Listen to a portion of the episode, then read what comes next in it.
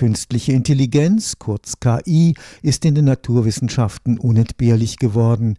Ob es darum geht, durch Bildanalyse Hautkrebs frühzeitig zu erkennen oder in der Meteorologie das Auftreten von Stürmen zuverlässig vorherzusagen ohne selbstlernende Computerprogramme geht heute nichts mehr. In den Geisteswissenschaften dagegen hat man noch Berührungsängste.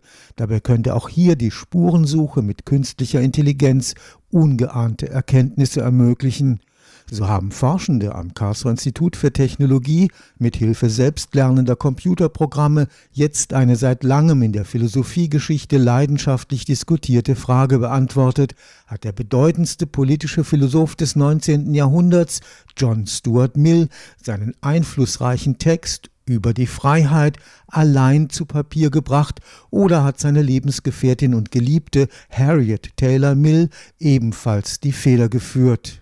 John Stuart Mills Text On Liberty gilt als ein Gründungstext der modernen liberalen Demokratie. Wir haben rausbekommen, dass Teile von On Liberty mit einer relativ hohen Wahrscheinlichkeit auch von Harriet geschrieben wurde und dass Frauen in der Philosophie stark unterrepräsentiert sind und auch einfach nicht gesehen werden, obwohl sie definitiv da sind. Insofern finde ich, hat es schon eine große Bedeutung, wenn die Arbeit von einer Frau sichtbar gemacht wird. Lilly Osburg hat am Karlsruher Institut für Technologie europäische Kultur und Ideengeschichte studiert. Drei Jahre lang spürte sie mit dem Instrument der künstlichen Intelligenz der Autorenschaft in den Texten des bedeutenden Philosophen aus dem 19. Jahrhundert nach. Wir haben jetzt ein Machine Learning Verfahren angewendet. Das funktioniert im Wesentlichen so, dass man dem Computer einen Haufen Texte gibt, einmal von John Stuart Mill und einmal von Harriet Taylor Mill. Und dann sagt man dem Computer so, und jetzt finde irgendeine Regel, wir wissen nicht genau welche, das ist eine ziemliche Blackbox, mit der du diese Texte gut unterscheiden kannst. Und das testen wir dann, wie gut es klappt, an Texten, bei denen wir die Autorinnenschaft schon kennen. Wenn wir am Ende ein Modell haben, das gut funktioniert, von dem wir wissen, gut zu 75 Prozent erkennt es die richtigen Texte, dann nehmen wir dieses Modell mit diesen Settings und wenden das auf den fraglichen Text, in unserem Fall On Liberty, an. In den Geisteswissenschaften steckt die Anwendung selbstlernender Algorithmen noch in den Kinderschuhen.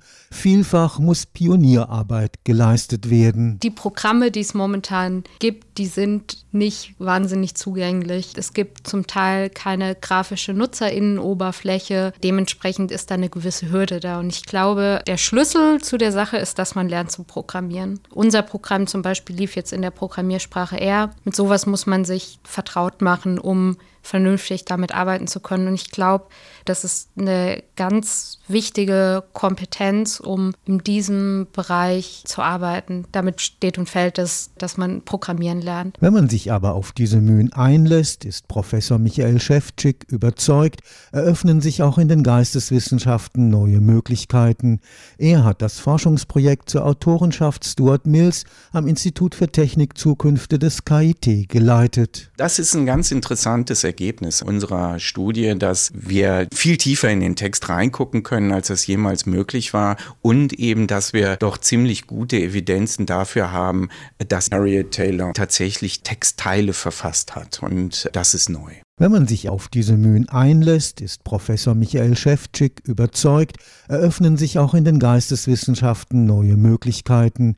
Er hat das Forschungsprojekt zur Autorenschaft Stuart Mills am Institut für Technik Zukünfte des KIT geleitet. Die Philosophie hält sich zurück, was damit zusammenhängt, dass man in der Philosophie sehr gewohnt ist, nah an einzelnen Texten zu arbeiten. Das heißt, diese Art der Arbeit mit Texten computerbasiert ist erstmal sehr ungewohnt und wirkt auch zunächst einmal sehr unphilosophisch. Wir sind aber der Meinung, dass in der Philosophie ständig auch Aussagen gemacht werden oder Thesen aufgestellt werden, für die wir diese Technologien auch brauchen. Also wenn zum Beispiel jemand sagt, John Stuart Mill war der wichtigste Philosoph des 19. Jahrhunderts oder der wichtigste politische Philosoph des 19. Jahrhunderts, dann stellt sich doch die Frage, ja jetzt abgesehen davon, dass irgendjemand, der behauptet, ein Experte zu sein, das behauptet, wie belegt man das denn eigentlich? Und um sowas zu belegen, muss man riesige Mengen von Texten eigentlich verarbeiten und das übersteigt das Vermögen menschlicher Leserinnen und Leser. Und das wäre mein Grund auch dafür, dass wir eben auch in der Philosophie, in den Geisteswissenschaften diese Methoden auch brauchen. Wir müssen immer noch gründlich lesen, selbstverständlich, aber vieles, was wir sagen, erfordert eigentlich die Verarbeitung von gewaltigen Textmengen und da wollen wir irgendwann mal an den Punkt kommen, dass wir nicht immer nur den Expertinnen und Experten vertrauen wollen, sondern wir wollen das dann auch mal wirklich nachprüfen können.